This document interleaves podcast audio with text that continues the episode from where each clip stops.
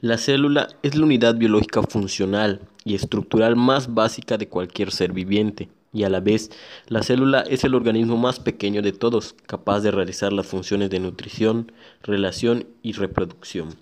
Todo ser vivo está formado por células, absolutamente todos los organismos, los tejidos que los componen y los órganos internos que los forman, la piel, el cabello, los ojos, los pulmones, el hígado y todos los demás. Un ser vivo está constituido por una, millones o billones de células repartidas hasta el último resquicio de su estructura.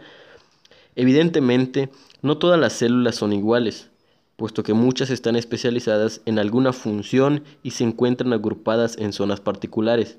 Independientemente si son parte de un organismo multicelular o no, cada célula individual es una maravilla. Puede tomar nutrientes y convertirlos en energía, tener funciones especializadas y reproducirse. Las características de la célula son adicionales y hay funciones que cumplen las células, entre los que pueden nombrarse contener el material hereditario y transmitirlo a las siguientes generaciones, absorber los nutrientes de los alimentos y efectuar procesos vitales y proporcionar una estructura corporal.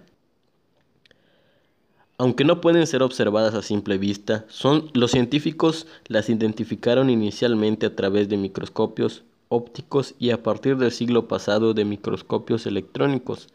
Pueden presentar formas esféricas, poliedras, alargadas y prismáticas, pero la variedad de formas solo está presente en aquellos seres vivos constituidos por más de una célula.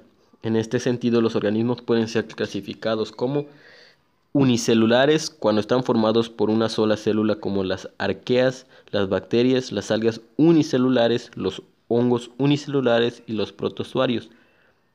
Los multicelulares formados por una gran cantidad de células de diferentes tipos que normalmente están especializadas en funciones específicas.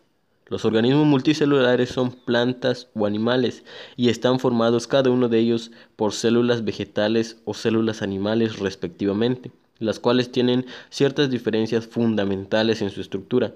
Tanto las células animales como las vegetales son diminutas y la gran mayoría mide del orden de los 1 a 100 micrones.